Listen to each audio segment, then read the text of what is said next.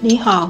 我是华为媒体集团新闻中心的吴新慧。大家好，我是联合早报言论组主任叶鹏飞。冠状病毒疫情跟着我们已经四个多月了，虽然政府的防疫措施是越来越紧，但是除了政府的那个层面做他们该做的事，一些环节和小节是政府没办法方方面面照顾到的。比如受疫情影响需要帮助的人，无论那是行动上的帮助，或者是金钱上的帮助。所以呢，病毒无情，我们的社会、我们的民间还要有温情。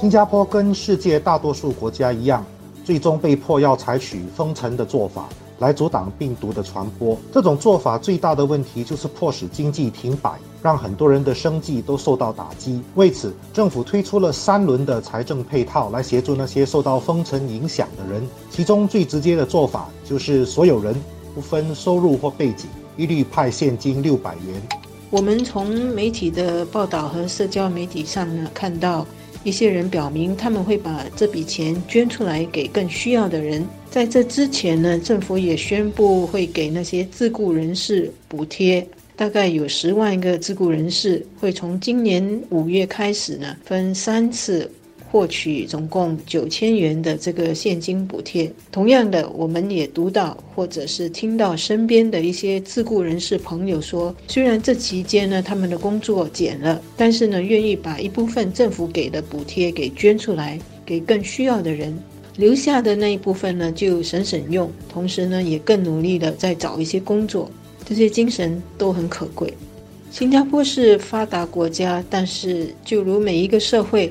还是会有中低收入的人和家庭。这个冠病疫情呢，对整个社会和各行各业的打击是太大了，而且还没有结束。所以弱势团体，包括低收入家庭、独居或者是单身的老人等等，还有一些多年来靠打散工糊口养家的人士，疫情呢越拖越久，对他们的影响是越来越可怕的。政府给每个人六百块钱的补贴，或者是对自雇人士的补贴，对这些弱势家庭是能够给予一些帮助的，但是帮助肯定也有限。所以呢，如果有更多的人把六百块钱捐出来，或者是做其他的捐款和帮助，弱势家庭和团体呢得到的帮助就能够更持久。这包括了帮助低收入家庭子女的教育费。还有老人家的医药费等等基本生活开销。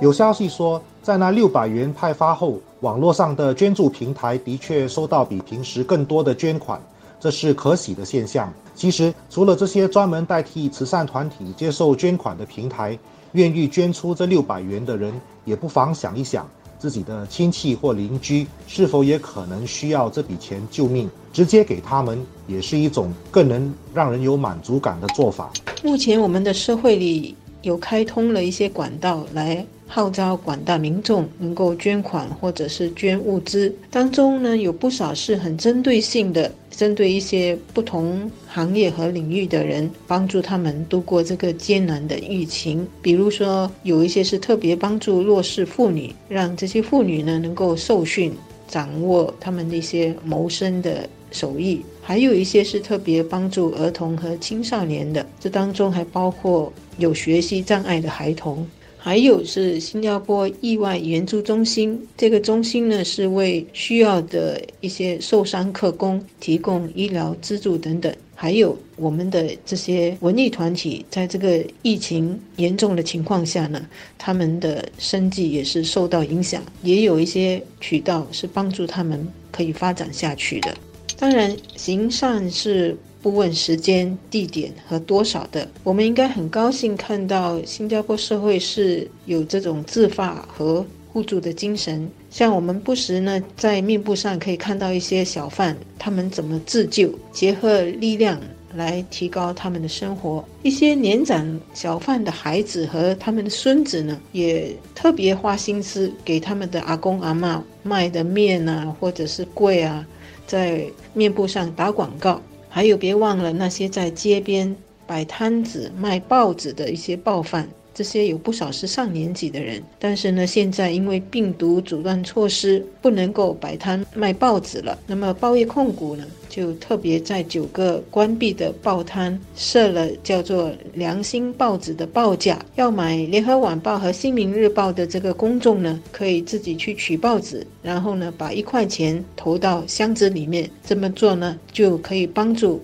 我们这些报贩维持他们的生计，在这个非常时刻，考验的是新加坡作为一个国家和社会是否有足够的凝聚力，让我们可以一起渡过难关。捐钱是一种方式，另外的方式就如新会讲的，包括帮助小贩送餐，因为现在已经无法堂食了，很多餐饮业的收入都减少了，小贩受到的打击更大。其他的互助方式也有帮助有需要的亲戚、朋友、邻居探望他们独居的年长父母。新加坡一向来都是一个大政府的国家，政府掌控了庞大的社会资源，同时也建立了高效率的公务员团队和制度，把国家管理得井井有条。这次应对疫情，政府第一时间提出要保工作、保企业、保未来，并且在应对措施上重视各种细节。可以说是无微不至，但是这种大政府的现象最大的缺点就是变成小社会，也就是说，